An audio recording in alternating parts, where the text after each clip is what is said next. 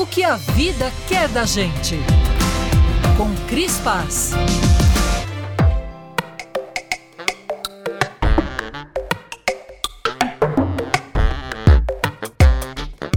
Ao contrário da sabedoria popular de muitos frequentadores de academias e até mesmo do que dizem alguns cientistas, pessoas saudáveis na faixa dos 60 e 70 anos e além podem começar a levantar pesos com segurança e construir rapidamente massa muscular, força e mobilidade.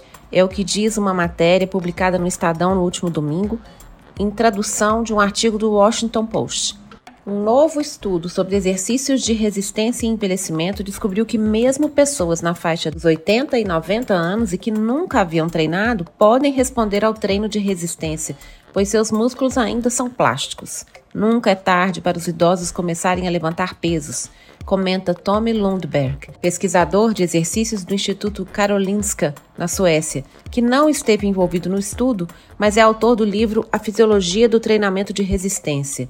Acima de tudo, o estudo indica que nossas percepções sobre o que é fisicamente possível na velhice também precisam de atualização. Muitas vezes se presume que os idosos mais velhos, ou digamos as pessoas com mais de 80 anos, têm menos probabilidade de ganhar massa muscular e força, diz Luc Van Loon, professor de Biologia Humana da Universidade de Maastricht e autor sênior do novo estudo. Essa ideia se consolidou porque os idosos mais velhos raramente eram estudados. Pesquisas anteriores sobre treinamento com pesos muitas vezes limitavam a idade dos voluntários em cerca de 75 anos, devido a preocupações de que as pessoas mais velhas não conseguiriam enfrentar o treinamento ou que seus músculos não responderiam se conseguissem levantar pesos. Seria um etarismo dos próprios cientistas? Mas Van Loon e seus colegas não estavam convencidos. O tecido muscular está em constante renovação enquanto vivemos, disse ele. Então, por que os músculos de um octogenário não deveriam se fortalecer e crescer tão bem quanto os de um jovem de 65 anos?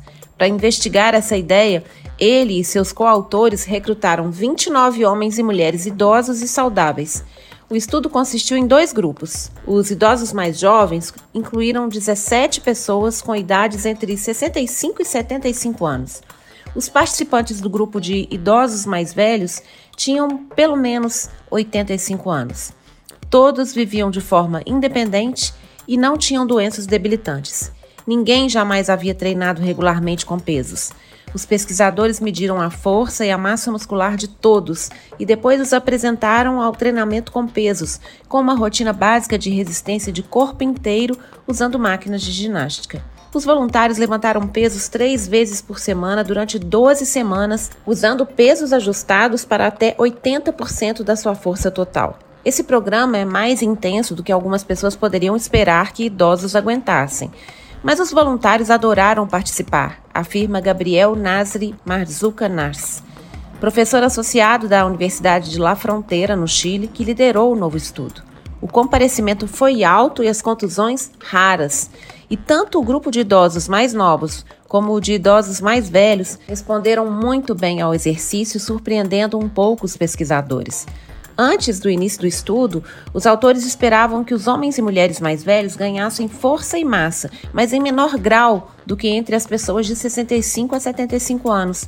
No entanto, depois de três meses, os maiores de 85 acumularam mais força e massa em termos relativos do que o grupo mais jovem, acrescentando uma média de 11% à massa muscular e 46% à força contra 10% mais músculo e 38% mais força entre os voluntários mais jovens.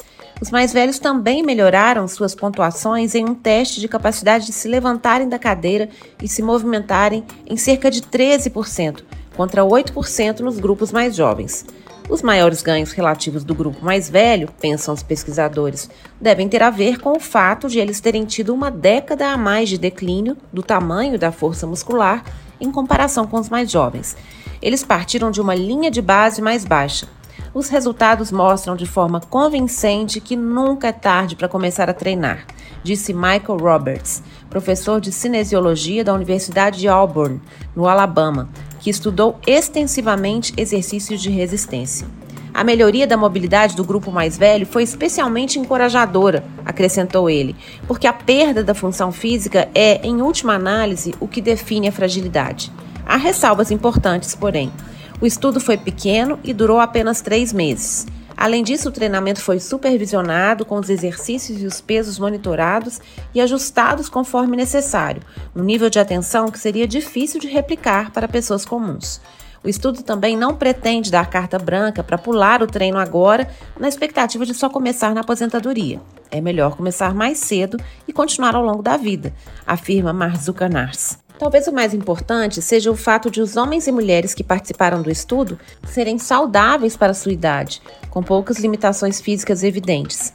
Talvez não seja a realidade de algumas pessoas idosas com doenças graves ou deficiências. Se você está preocupado com a sua preparação para o treinamento com pesos, o ideal é conversar com seu médico, claro. Qualquer pessoa com mais de 60 anos que esteja interessada em começar na academia ou em outra rotina de exercícios deve consultar primeiro o médico e depois procurar programas de treinamento em uma academia ou centro comunitário projetado especificamente para pessoas mais velhas. A principal conclusão do estudo, porém, é que parece não haver limite de idade nem interrupção brusca na capacidade de adaptação e melhoria do corpo, afirma Van Loon. Ninguém está velho demais para começar a se exercitar. Notícia perfeita para começar a semana, hein? Essa matéria que eu li saiu no Estadão no último domingo, em tradução de um artigo do Washington Post por Renato Prelorenzo. Eu sou a Cris Paz. No Instagram, arroba eucrisguerra e arroba eucrispaz.